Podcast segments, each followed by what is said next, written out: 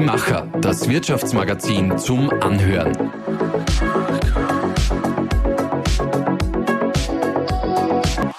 Und hier ist dein Host, Melanie Karshofer. Wie kann ein Lebenstraum dabei helfen, Leid zu überwinden? Und können wir mit Motivation wirklich alles erreichen? Mein heutiger Interviewpartner kennt die Antworten dafür nur zu gut aus seinem eigenen Lebensweg.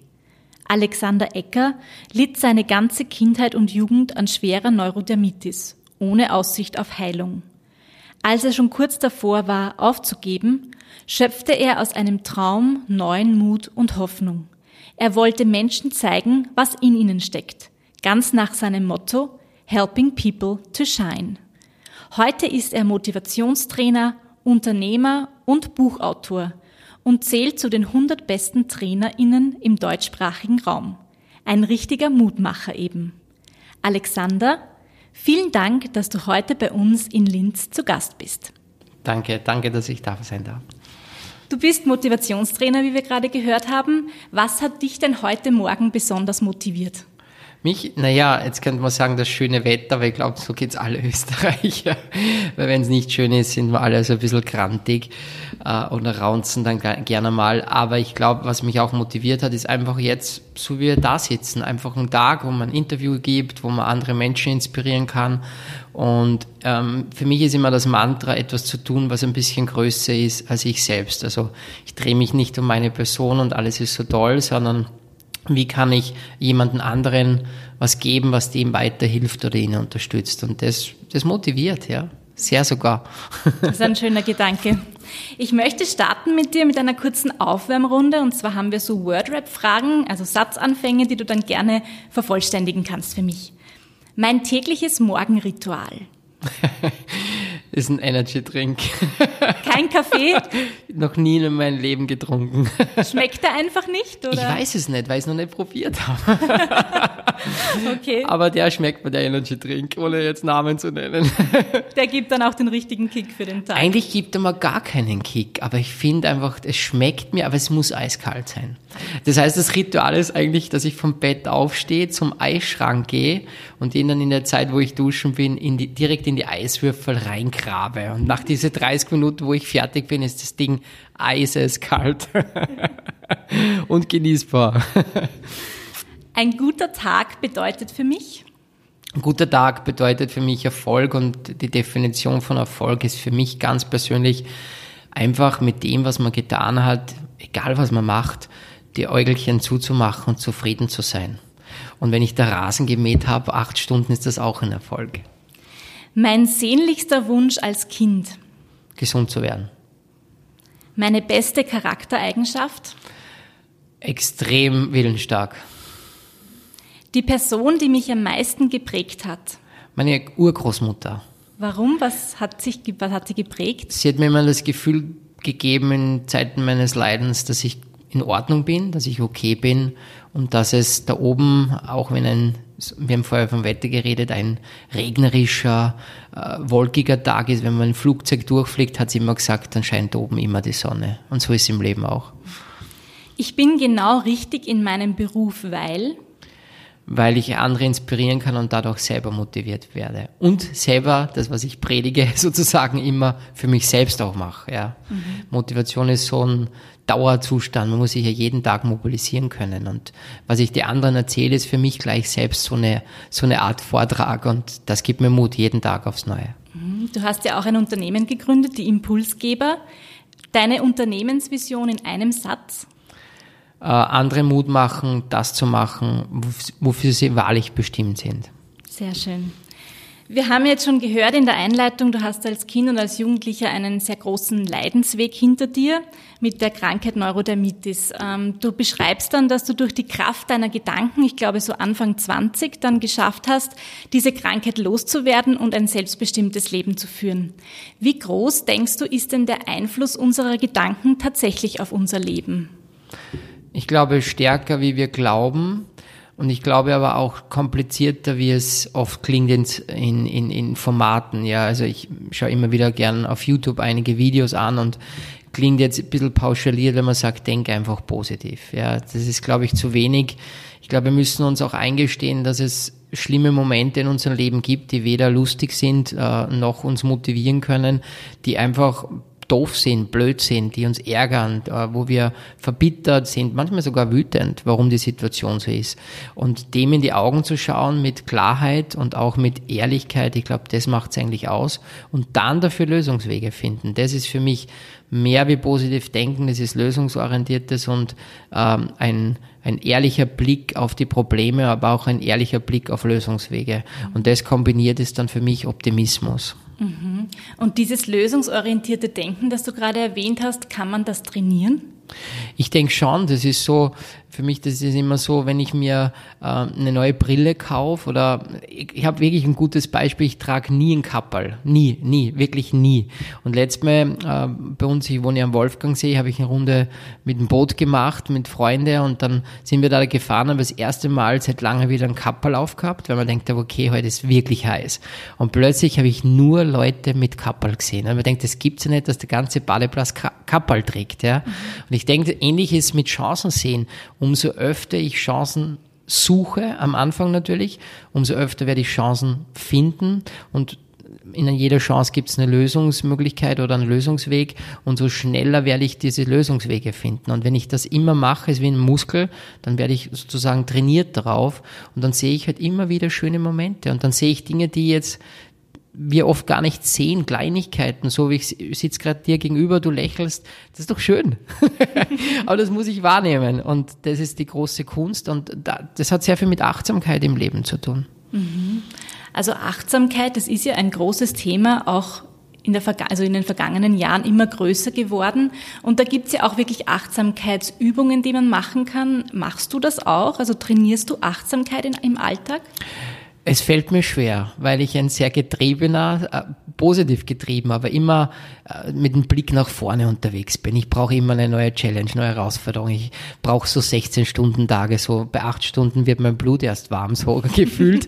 Und wenn man natürlich sehr triebig ist und schnell, dann verliert man die Achtsamkeit und dann muss ich mich bewusst entscheiden, achtsam zu sein. Und da habe ich so eine, eine Übung, die ich immer mache. Ich überlege mir, was waren die sozialen schönen Momente im heutigen Tag, in der Früh oder am Abend. Soziale schöne Momente. So wie gerade gesagt, du, du lächelst gerade, ich lächle beim Interview. Das wird einer meiner schönen sozialen Momente heute gewesen sein.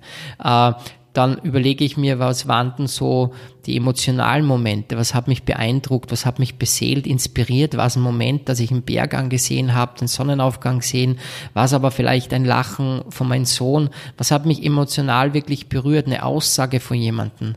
Äh, letztes Mal im Seminar hat eine Frau erzählt von, einen, von einer Prüfung, die sie bestanden hat und hat dann Tränen in die Augen gehabt. Das ist einfach in mir hängen geblieben.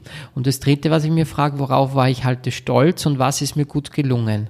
Und wenn ich die drei Dinge mich nur am Abend frage, dann merke ich, dass ich einfach achtsam den Tag durchgehen muss. Ich muss ihn wie, wie ein Spielfilm zurückspielen, ja, wie bei Netflix einmal zurückgehen und schauen, was war denn das für coole Szene.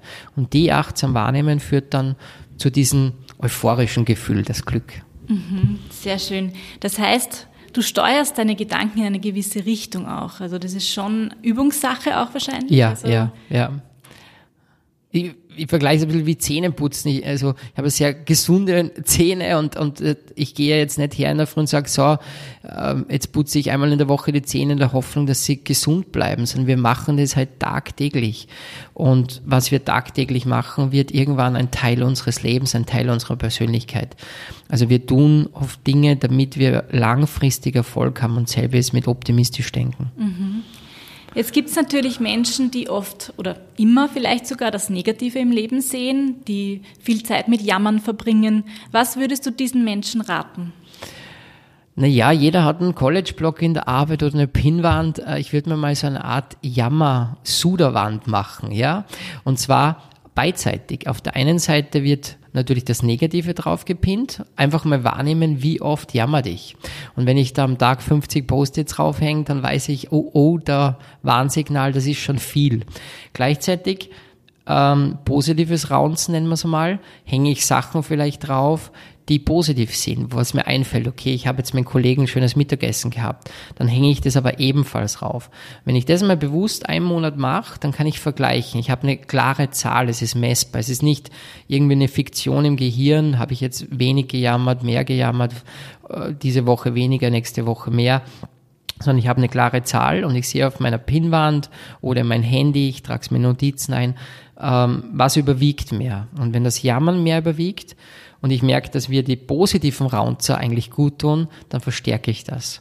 Und somit wird etwas sehr sichtbar. Sichtbarkeit schafft Klarheit, Klarheit schafft Nachdenklichkeit, drüber nachsingen schafft am Ende Weisheit und ich kann was besser machen. Mhm, das heißt, so kann man es dann auch wirklich schaffen, aus dieser Negativspirale auch zu entkommen. Eines von vielen Beispielen, aber es ist ein, ein leicht umsetzbares Beispiel. Jeder von uns hat einen College-Blog, da kann ich was reinschreiben. Wir haben Pinwände, wir können zu Hause was an die Wand hängen. Das ist leicht umsetzbar umsetzbar, kostet kein Geld und macht uns glücklich. Mhm. Ähm, du hast es vorher schon erwähnt, es gibt jetzt natürlich Situationen im Leben, die nicht leicht sind. Also jeder von uns hat gewisse Herausforderungen zu meistern. Wie schaffe ich es denn dann trotz all dieser Umstände das Positive zu sehen? Du hast ja das selbst am eigenen Leib erlebt, du hast es dann geschafft, äh, durch positives Denken diese Krankheit auch zu überwinden. Mhm. Ähm, Gibt es Tricks, um auch in schwierigen Situationen positiv durchs Leben zu gehen? Naja, ich denke, das Erste, und das ist wieder die klare Sicht drauf, ohne dieses Chaka-Chaka, ist sich bewusst zu machen, wir sehen ja immer nur die Endresultate. Wir sehen das auf Instagram, auf YouTube, wir sehen es in Zeitungen, in Magazine. Wir sehen Menschen, die glänzen und erfolgreich sind. Ich werde heute auch oft bewertet, was habe ich, äh, was stelle ich dar. Ich sitze heute hier mit dir, gebe Interview, was hat der Tolles zu sagen womöglich. Ähm, aber die Leute sehen ja nicht das dahinter, wie viel äh, wir äh, Opfer aufbringen haben müssen, was wir einstecken haben müssen, was wir dafür tun lassen haben müssen. Das sieht man halt nicht im ersten Augenblick. Und ich denke, man sieht vielleicht eine erfolgreiche Frau in eurem Magazin, die etwas geschafft hat, aber auf der anderen Seite sehen wir die 399 Neins nicht, die sie erst erleiden und einstecken hat müssen, dass sie dann zu diese Top-Kunden kommt, dieses Unternehmen hat gründen können. Und wir müssen uns bewusst machen, dass keiner, der ganz oben steht oder den Pokal in der Hand hat, dass keiner von denen nicht einen Weg des Leids unter Anführungszeichen gegangen ist. Das, das, diese Opferbereitschaft, etwas zu tun. Und das einmal nur sich bewusst machen, dass da keiner draußen ist, der ein Wunderwutzi ist, keiner draußen ist, der einfach so spontan einen Erfolg gehabt hat, sondern dass der wie beim Klettern, und das ist mir immer mein Tipp, vielleicht für mich selber, aber auch jetzt für andere, ist, beim Klettern ähm, klettert man und man macht dann einen Sicherungshaken. Und dieser Sicherungshaken kann sein, dass man seine Erfolge feiert. Dieser Sicherungshaken kann sein, dass man, wie es auch modern ist zurzeit, dieses Erfolgstagebuch führt, was reinschreibt, was habe ich geschafft. Sicherungshaken kann aber auch sein, dass ich mir selber gut zurede, was ich geschafft habe. Und jedes Mal, wenn ich einen Sicherungshaken setze und den nächsten Erfolgsschritt anstarte, der ja auch schwierig werden wird, dann da oben bin Schritt für Schritt wenn ich dann falle, dann falle ich ja immer nur in die nächste Sicherung, wie beim Klettern. Wenn ein Kletterer gar keine Sicherungen sich machen würde, würde er wahrscheinlich nicht, das Ganze nicht überleben, wenn er runterfallen würde. Aber erst durch den Sicherungshacken fallen wir immer nur ein Level zurück. Wir fallen nicht das ganze, den ganzen Erfolgsweg zurück, sondern immer nur ein Level. Und diese Sicherungshacken im Leben können wir nur wahrnehmen durch Achtsamkeit, durch sich selber spüren, fühlen, was macht mich aus, was kann ich gut, was sind meine Stärken. Wenn man Leute fragt, was sind deine Stärken, kommt immer das Gleiche, teamfähig, psychisch belastbar und flexibel. Aber wir, aber wir haben doch, das steht fast in jeder Bewerbung, aber wir haben doch so viel mehr zu bieten. Wir sind fast neun Milliarden Menschen auf dieser Welt, keiner ist gleich. Jeder hat eine gewisse Art, Dinge anders zu machen. Das wahrzunehmen und Erfolge zu feiern, abzuschließen in Etappen, schafft diese Sicherungshaken. Und dann fallen wir nicht mehr weit zurück, sondern nur kleine, kleine Hinfaller. Und das ist wie bei Kindern, die fallen hin, Staub abschütteln, aufstehen, weiter geht's. Oder wie es oft steht, Krone richten und so geht's wieder weiter, ja. Mhm. Du hast ja jetzt Social Media auch erwähnt. Ähm, denkst du, dass es heutzutage noch schwieriger ist, wirklich bei sich selbst zu bleiben, wenn man rundherum sieht, wie toll und erfolgreich andere sind im Leben, was ja auch, wie du gesagt hast, oft nur die Spitze des Eisbergs ist? Absolut, ja. Ich denke, und mir geht's ja auch oft so, auch ich schaue immer wieder mal rauf, dass es in der heutigen Gesellschaft sehr schwierig ist.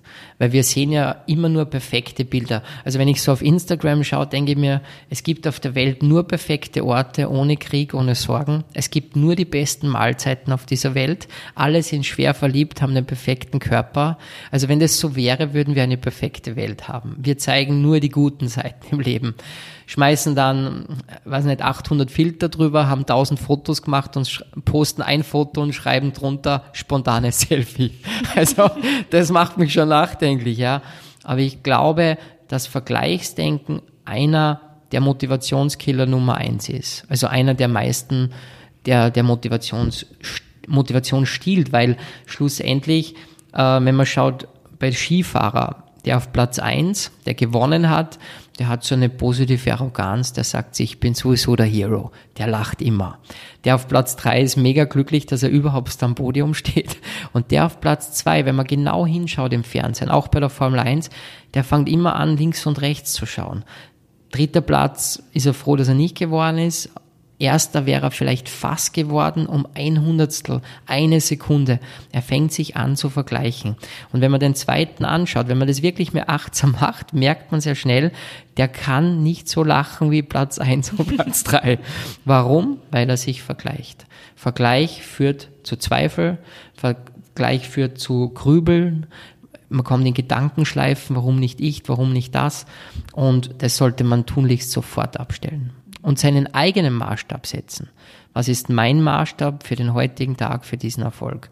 Und wenn mein Maßstab ist, Beispiel bei einer Studentin, dass ich einfach viel lerne, so gut es mir möglich ist, und dann habe ich vielleicht ein, eine Note schlechter wie die Kollegin, aber mein Maßstab war einfach die Prüfung zu schaffen, dann bin ich erfolgreich. Man muss seine eigenen Maßstäbe setzen.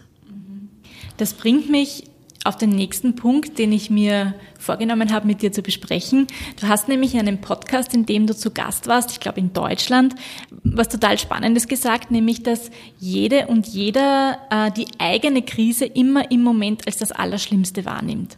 Jetzt sagst du, Vergleich mit anderen ist ein Motivationskiller. Das heißt, es bringt mir nichts, wahrscheinlich in schlimmen Situationen mich mit noch schlimmeren Schicksalen zu vergleichen. Sollte man sich da eher auf sich selbst besinnen?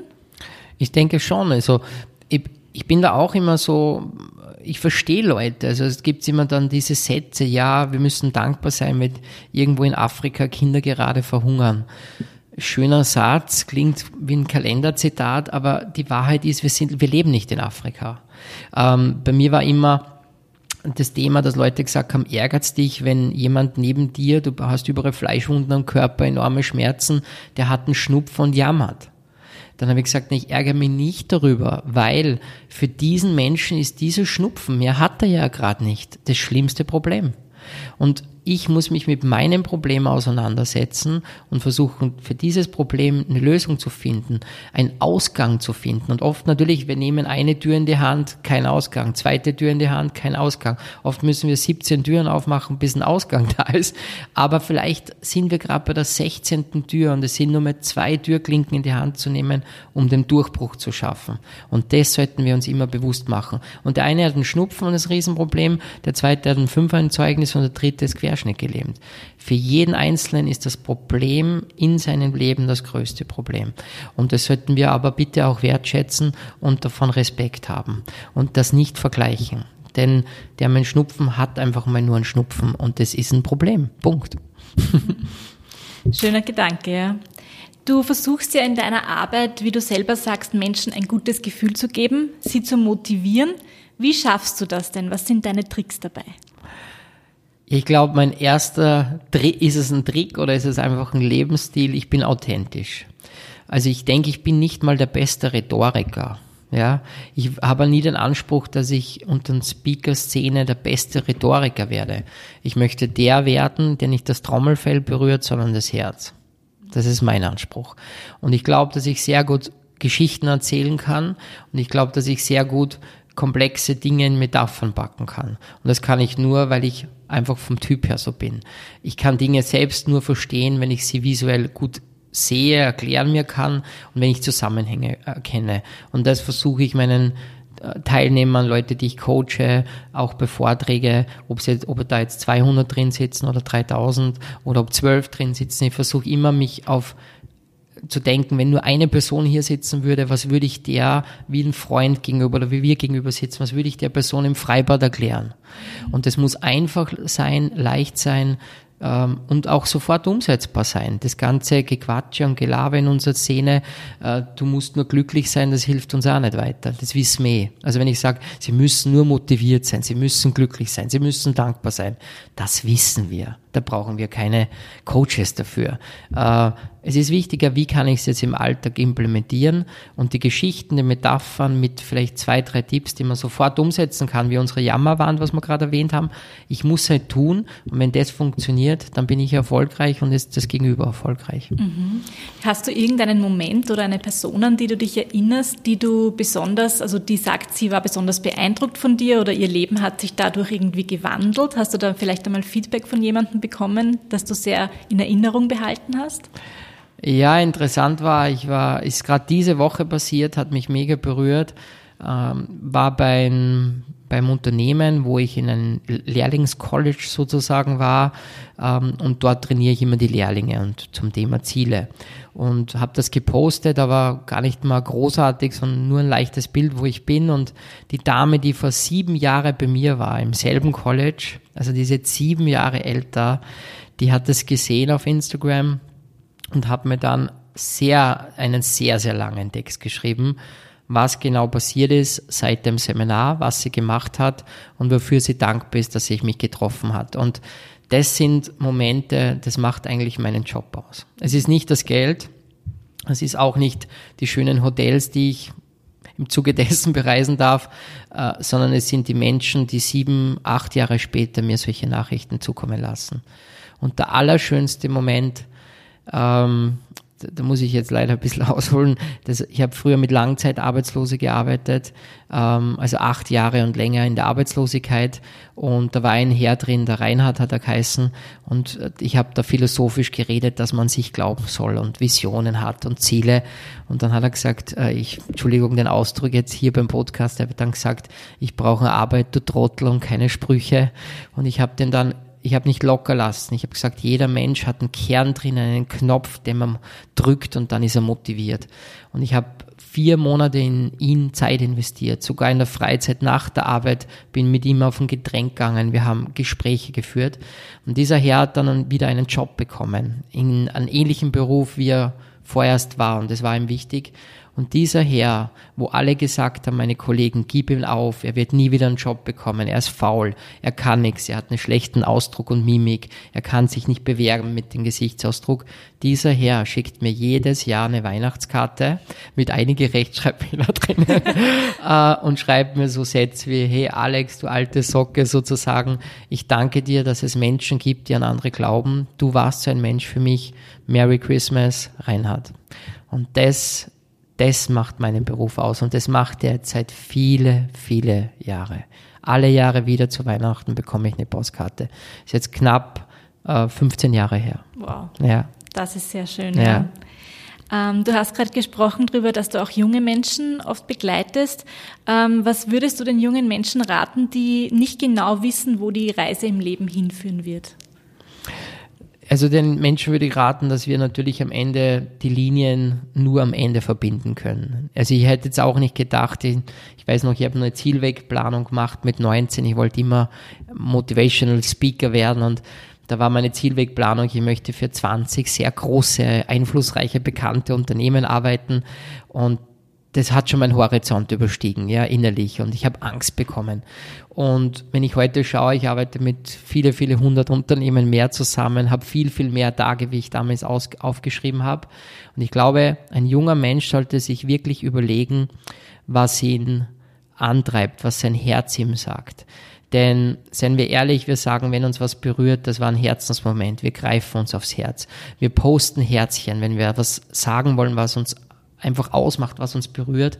Und das Herz war ja vorm Gehirn. Also das Herz hat vor dem Gehirn geschlagen und war in unseren Körper implementiert. Und ich glaube, wenn wir überlegen, was sagt uns unser Herz, dann kommt ja meistens, also in, glaube ich, 99 Prozent der Fälle gleichzeitig die Angst, weil diese Idee, dieser Traum, diese Vorstellung uns oft Angst macht. Und wenn es uns aber nicht ein bisschen Angst macht, dann ist es auch nicht wirklich unser Traum. Also das ist so ein bisschen raus aus der Komfortzone. Wir wissen, glaube ich, innerlich ganz genau, was wir wollen. Aber wir trauen es uns nicht anschauen. Wir trauen uns nicht draufschauen. Und es ist alles Momentum. Ich muss einfach beginnen mit dem ersten Schritt. Man kann der beste Baseballspieler sein, den besten Schlag haben. Wenn ich ein Hundertstel Sekunde zu spät drehe, gewinne ich das Baseballmatch nicht. Man kann die beste Köchin der Welt sein. Wenn ich den Braten aus dem Ofen um eine Minute zu spät raus tue, werde ich den Braten versauen und der wird verbrennen. Ich kann alles gut machen. Ich kann der beste Spieler sein. Ich kann Ronaldo sein, aber um eine Sekunde spät, zu spät den Ball annehmen und die Torchance ist verloren. Alles im Leben ist Momentum. Und wenn ich den Moment nutze, diesen Tag, der heute vorbei ist, ist dann vorbei, der kommt in meinem Leben nicht wieder. Und der Jugendlicher oder junger Mensch sollte sich überlegen, was kann ich heute tun für einen kleinen Babyschritt, um gesamt meinen Traum, der in meinem Herzen ja ist, zu verwirklichen. Und wenn er diesen ersten Schritt macht und das jeden Tag, wir glauben oft, dass ein Tag nichts ausmacht, aber wir wissen, wenn wir jeden Tag diesen kleinen Schritt gehen und das jahrelang, hat es enorme Auswirkungen auf unser gesamtes Leben. Das würde ich junger Menschen raten. Und mal weg von allem anderen, was sind groß meine Fähigkeiten, meine Stärken. Es wird überbewertet. Fähigkeiten entwickeln sich auf der Reise dorthin. Mhm. Das heißt aber, es ist auch ein lebenslanger Prozess, seinen eigenen Sinn im Leben zu finden. Ich denke schon, ja. Also ich denke, ich bin jetzt da angekommen, was ich mir vor, vor 17, 18, 20 Jahre vorgenommen habe. Jetzt muss ich mir neue Träume suchen. Und die machen mir Angst. Du hast gerade gesagt, dass Ziele uns da sehr helfen können auf diesem Weg und uns auch so gewissen Halt und Richtung im Leben geben. Wie visualisiert man denn ähm, seine Ziele am besten? Gibt es da vielleicht irgendwelche Rituale, die du selber gerne anwendest? Ja, also ich versuche schon immer zu überlegen, also was ist mein Traum, was ist mein Ziel? Ein Traum ist ja so ein bisschen was, was nicht so ganz real ist, äh, wo man auch ein bisschen Angst hat, was weiter weg ist. Ein Ziel ist dann schon ein bisschen konkreter. Und ich gehe halt dann immer her, bei Ziele setzen, ich mache das immer so, das ist mein Ritual, ich unterteile mir die Ziele einfach in Rubriken, dass ich immer übersichtlich habe. Also wir haben ja viele Ziele und wir sagen dann immer, ja, ich habe das alles im Kopf. Und dann gibt's ja die Sprüche, äh, Erfolg beginnt im Kopf und bei manchen bleibt er auch im Kopf.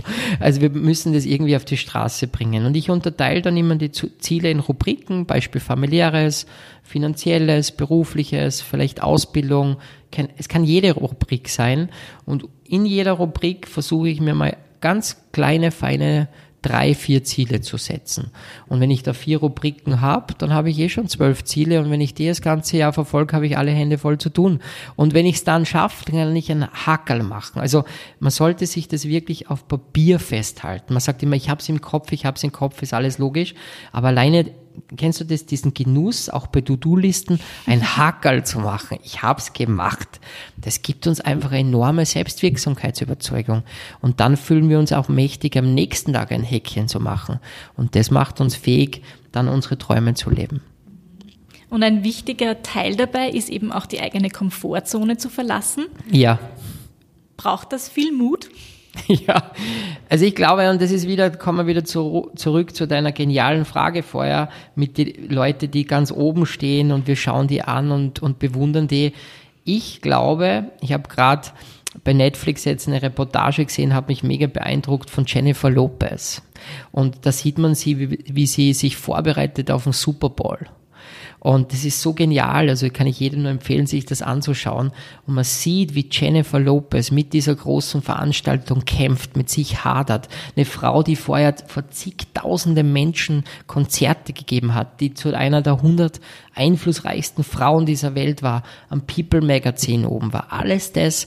Und trotzdem gibt's diese Jennifer, die vor diesem Super Bowl mit sich hadert, mit ihrer Identität hadert, mit denen, dass sie eben ähm, äh, Einwanderer-Eltern gehabt hat. Alles das. Sie hat Angst. Und das ist der wichtige Punkt. Und somit beantworte ich auch die Frage, ich glaube, dass wir alle erfolgreiche und weniger erfolgreiche, wir haben alle Ängste. Und Mut ist nicht die Abwesenheit von Angst, sondern Mut ist es, trotz der Angst zu tun. Das ist ein schönes Zitat, ja. Jetzt habe ich ähm, in der Recherche über dich auch gehört, dass du immer wieder sagst, du warst extrem schüchtern als Kind. Ja. Ähm, wie wird man denn vom schüchternen Kind zum Motivationstrainer, der vor tausenden Leuten spricht? Ja, das frage ich mich, also ganz ehrlich, wenn ich oft rede vor Leuten, frage ich mir das selber. Also denk mal, wie ist denn das passiert?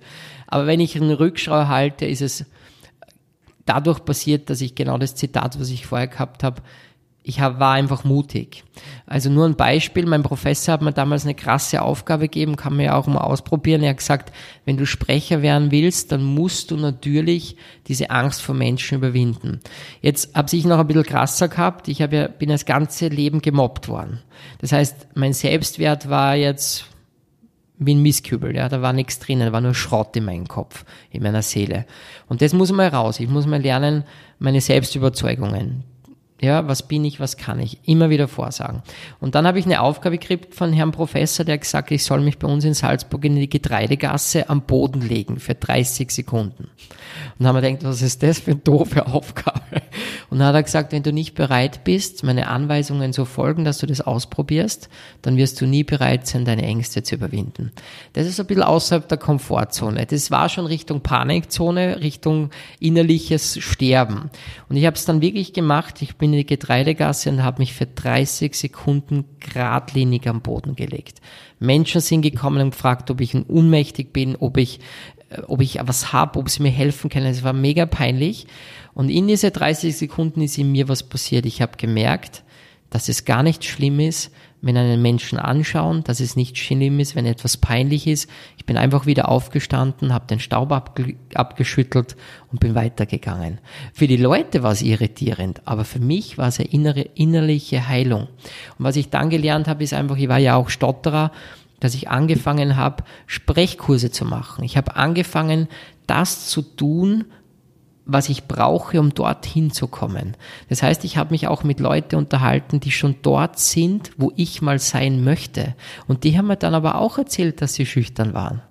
Und das ist interessant. Und wenn du ein Ziel hast, gib, umgib dich mit Menschen, die dort sind, wo du sein möchtest.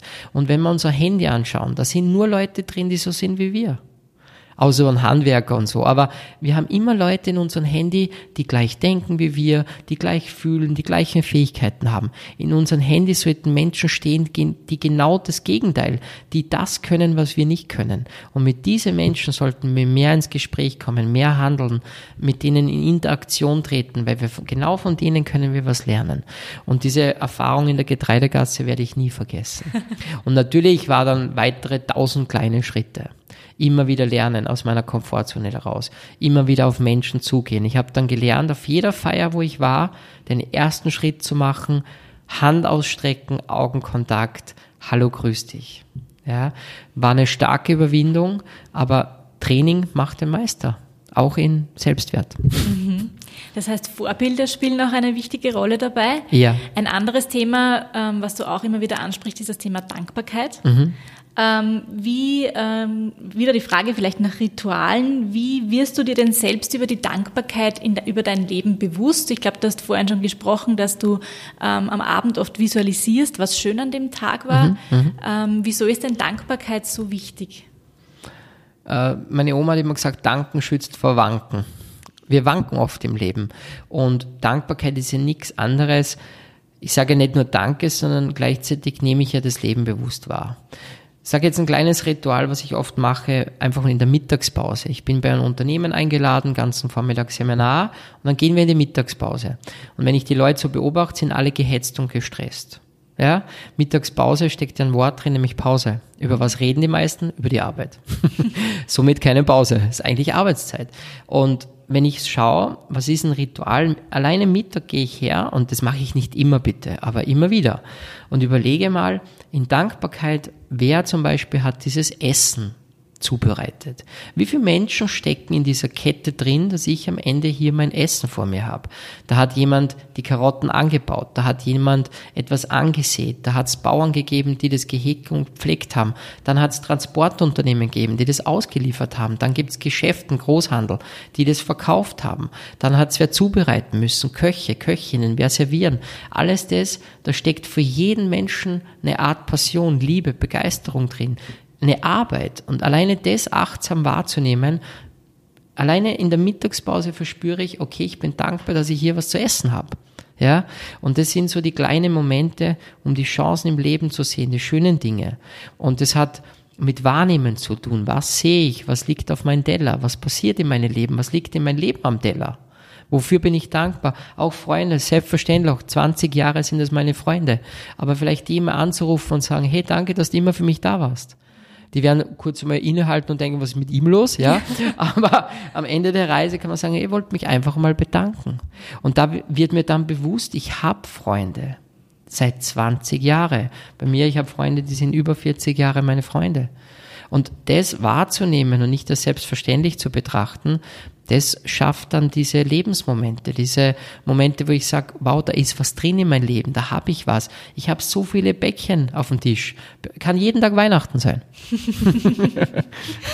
Apropos, was befindet sich auf dem Teller meines Lebens? Was wird sich denn in 15 oder 15 Jahren auf deinem Teller befinden? Was hast du denn für Ziele beruflich, privat für die nächsten Jahre oder vielleicht sogar Jahrzehnte? Ja, ist jetzt so vielleicht ein bisschen Geheimnis, aber ich spreche es jetzt einfach so auf, als wäre es schon. Das habe ich ja früh auch gemacht. Ich habe jetzt bei uns am Wolfgangsee ein großes Haus gekauft. Und in diesem Haus möchte ich in fünf bis zehn Jahre ein Projekt starten, wo ich junge Menschen, aber auch Leute, die ganz normal in der Arbeit stehen, ein bisschen gestresst sind, ein bisschen die Vision aus den Augen verloren haben, möchte ich eine Art Mood Center machen. Also das heißt, ich möchte einen Platz schaffen, wo Menschen inspiriert werden, wo Menschen mal runterkommen, äh, würde ich sagen, Retreat könnte man sagen, aber einfach mal äh, das Leben aus einer anderen Perspektive betrachten. Dort werde ich sein als Mutmacher, ähm, dort wirst vielleicht sogar du mal sein. vielleicht, äh, vielleicht unterschiedliche Menschen mit unterschiedlichen Perspektiven aufs Leben werden dort sein und diesen Menschen neue Perspektiven geben, andere Perspektiven und neue Lebenschancen aufzeigen. Und das wird mein großes Projekt sein. Und dafür brauche ich viel Geld. Ich muss dort umbauen, ich muss Plätze schaffen. Ähm, dafür brauche ich natürlich auch viel Einsatz. Das wird mir wiederum wiederum einiges kosten, also nicht nur finanziell, sondern auch an Lebenszeit, wo ich investiere. Aber da, so habe ich ja auch angefangen im Interview, ich möchte was machen, das größer ist als ich selber. Und dafür werde ich einige Stunden im Freibad opfern müssen, dafür werde ich einige Stunden meiner Freizeit opfern müssen, aber am Ende ist es wieder wert. Und wenn wir in, später mir jemand wieder schreibt, vor zehn Jahren war ich dort und heute bin ich dieser Mensch, dann war es wert, diese Zeit aufzubringen. Das ist meine große Vision. Da wünsche ich dir alles, alles Gute für dieses große Projekt. Danke. Ähm, wir machen immer am Ende unserer Podcast ein kleines Fragespiel. Mhm. Wir haben da einen Topf äh, jetzt vor uns stehen mit 100 sehr unerhörten Fragen. Drin. Unerhört. und ich würde dich bitten, dass du ähm, fünf Fragen ziehst, mhm. vielleicht nacheinander und die dann für mich vorliest und mir beantwortest. Na, da bin ich jetzt, das ist jetzt außerhalb der Komfortzone, oder? genau. Also hier haben wir eine Frage. Der schlimmste Ort, an dem ich je war, ist wo? Oh, wow, wow, der schlimmste Ort, wo ich jemals war. Ich glaube, das war da, wo ich in einem Hotelzimmer war, wo Schimmel war, Nasenmänner auf dem Betttuch und vieles mehr. Und ich habe dort drei Nächte verbringen müssen. Und da habe ich wirklich dran arbeiten müssen an meinem Mindset, dass ich da noch das Positive sehe, das war natürlich, ja. Aber vielleicht der aller, aller schlimmste war bei meinem Selbstmordversuch. Ja. Okay. Das war der schlimmste Ort, weil da ist das Leben bei mir vorbeigerauscht und bin froh, dass ich zurückgegangen bin, wollte ja wo runterspringen ähm, und bin froh, dass ich diesen Schritt zurückgemacht habe. Und ich glaube, manchmal im Leben müssen wir einfach einen Schritt zurückgehen, um einen Schritt nach vorne zu gehen. Mhm. Dann nehme ich die nächste. Gerne. Ich greife mal ein bisschen tiefer hier. okay. Sind wir gespannt. Wenn ich drei historische Persönlichkeiten zum Essen einladen könnte, welche wären das? Historische Persönlichkeiten, also wo ich ein Riesenfan bin, das war immer Steve Jobs. Ich weiß, er war nicht der freundlichste und auch nicht der empathischste, aber er hat mich einfach inspiriert. Ähm, er war ein Querdenker, er war ein Andersdenker und äh, den würde ich gern zum Essen einladen und ihm ein paar Fragen stellen. Zweite Person wäre äh, Gandhi. Also ich finde immer toll, liebe deinen Nächsten wie dich selbst. Ich glaube, wenn man sich selber nicht mag, dann kann man auch andere Menschen nicht mögen. Man braucht selber eine innere Gesundheit, seelisch, geistig, aber auch körperlich, um andere hochzuheben, um andere etwas Gutes zu tun. Und Gandhi hat aus meiner Sicht mit seiner Geschichte dies getan. Er hat gezeigt, dass durch Liebe, Respekt und Anerkennung wir Menschen näher zusammenrutschen und ganze Länder zusammenkommen können. Und das hat er gezeigt. Und die dritten historischen Menschen, das wären wahrscheinlich die Brüder White, mhm. weil da gibt es eine Geschichte dahinter. Es gibt den Herrn Pierpont Langley und der war zur selben Zeit Flugzeugingenieur wie die White-Brüder. Und ähm, der hat mehr Geld gekriegt wie die, der hat äh, selber nie ein Flugzeug geflogen, der hat keine Knochenbrüche erlitten und hat aber heute nur als, als, als Endresultat nicht viel hinterlassen. Also irgendein kleiner Wuzi-Flughafen in Amerika wurde nach ihm benannt. Gebrüder White haben es anders gemacht. Die haben aus ihrem eigenen Fahrergeschäft das Geld lukriert, haben kein Geld vom Kriegsministerium bekommen und sind selber geflogen und haben viele Knochenbrüche erlitten. Und wenn man schaut in den Geschichtsbüchern in der Schule, dann kennen wir die Gebrüder White, aber keinen Pierpont Langley. Und das zeigt mir, dass wir eine Mission brauchen. Und die Gebrüder White hatten die Vision, etwas zu hinterlassen, das größer ist als sie selbst. Und das wären für mich so die drei Personen, die ich gerne einladen würde. Wäre sicher ein, eine spannende Kombination spannende. an Menschen. Absolut. Dann nehme ich Frage drei, ja, dass wir im schön. Zug bleiben. Was ist das Beste an meinem Beruf? Ja, also Hotelzimmer, schöner ist was Schönes. Ja, ich bin viel unterwegs, sehe was von Österreich, Deutschland und der Schweiz. Aber das Allerschönste habe ich vorher schon genannt. Das ist genau diese Nachrichten, die mich erreichen. Es sind diese Menschen, die ich irgendwo zehn Jahre später treffe im Freibad, die sagen, Alex, kennst mich noch? Und natürlich bei den vielen Gesichtern, ein paar tausend Menschen pro Jahr, die ich vor mir sitzen habe, die dann sagen, wow, ich habe nie vergessen, was du gesagt hast. Und oft in unserem Job äh, ist ja so, dass die Leute froh sind, wenn sie den Coach nicht mehr sehen oder wenn sie sagen, ich bin froh, wenn in der Firma das Seminar vorbei ist. Und da bin ich sehr dankbar, weil diese Menschen machen mir Mut. Nicht ich mache ihnen nur Mut, sondern mir Mut, meinen Job weiterzumachen. Frage Nummer vier. Frage Nummer vier. Wer war der Held meiner Kindheit und wer ist es heute noch? Ja, ich hoffe, ich kriege jetzt da kein Pipi in die Augen, aber es war meine Großmutter. Die war wirklich meine Heldin. Die Oma hat zwei Weltkriege überlebt, zwei Häuser wurden niedergebombt, hat vier Kinder ohne schnell Fertigessen und ohne Waschmaschine äh, betreut und war fleißig und hilfsbereit und liebevoll. Und die haben mir immer das Gefühl gegeben, dass ich gut bin, dass ich äh, anerkannt bin, dass ich geliebt bin. Und meine Urgroßmutter ist für mich meine große Heldin. Und auch meine Omi. Also beide diese Omas haben mir eigentlich das gegeben, was ich, was ich heute bin. Sehr schön. So, die letzte, letzte Frage. Frage. Ich mache hier einen Saustall, um Gottes Willen. Jetzt bin ich gespannt. Wofür würde ich auf die Straße gehen und protestieren? Uiuiui. Naja, ich mache das ja überhaupt nicht. Also jetzt muss ich echt überlegen. Ähm, protestieren, ich versuche immer vor meiner eigenen Haustüre zu kehren. Wenn ich was anders haben möchte, dann versuche ich das als erstes selbst zu machen. Aber wenn ich richtig mit Plakat auf die Straße gehen würde, dann würde ich protestieren, dass wir ständig alles bejammern und beklagen. Also ich denke, es gibt heute so viele Chancen im Leben, wir haben so viele Möglichkeiten, so viele Optionalitäten. Allein wenn wir Joker kaufen, bei meiner Oma hat es vier Joghurtsorten gegeben in ihrer Zeit. Heute gibt's zig Joghurts geschüttelt, gerührt, mit Stückchen, ohne Stückchen, Schlagobers, ohne Schlagobers. Also ich denke, wir haben so viele Optionalitäten, dass das Leben gut wird. Wir können für 50 Euro in Europa wohin fliegen. Ja, wir können wegfahren, wir haben Jobchancen, es gibt Studienmöglichkeiten.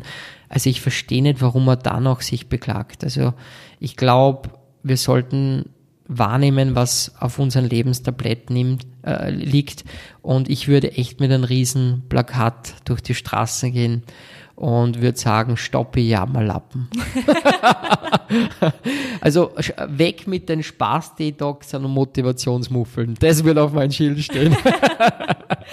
ja, das ist ein schöner Abschluss, glaube ich, für unser Gespräch. Führt uns nochmal zum Anfang zurück, wo wir eben über diese Negativspiralen gesprochen haben.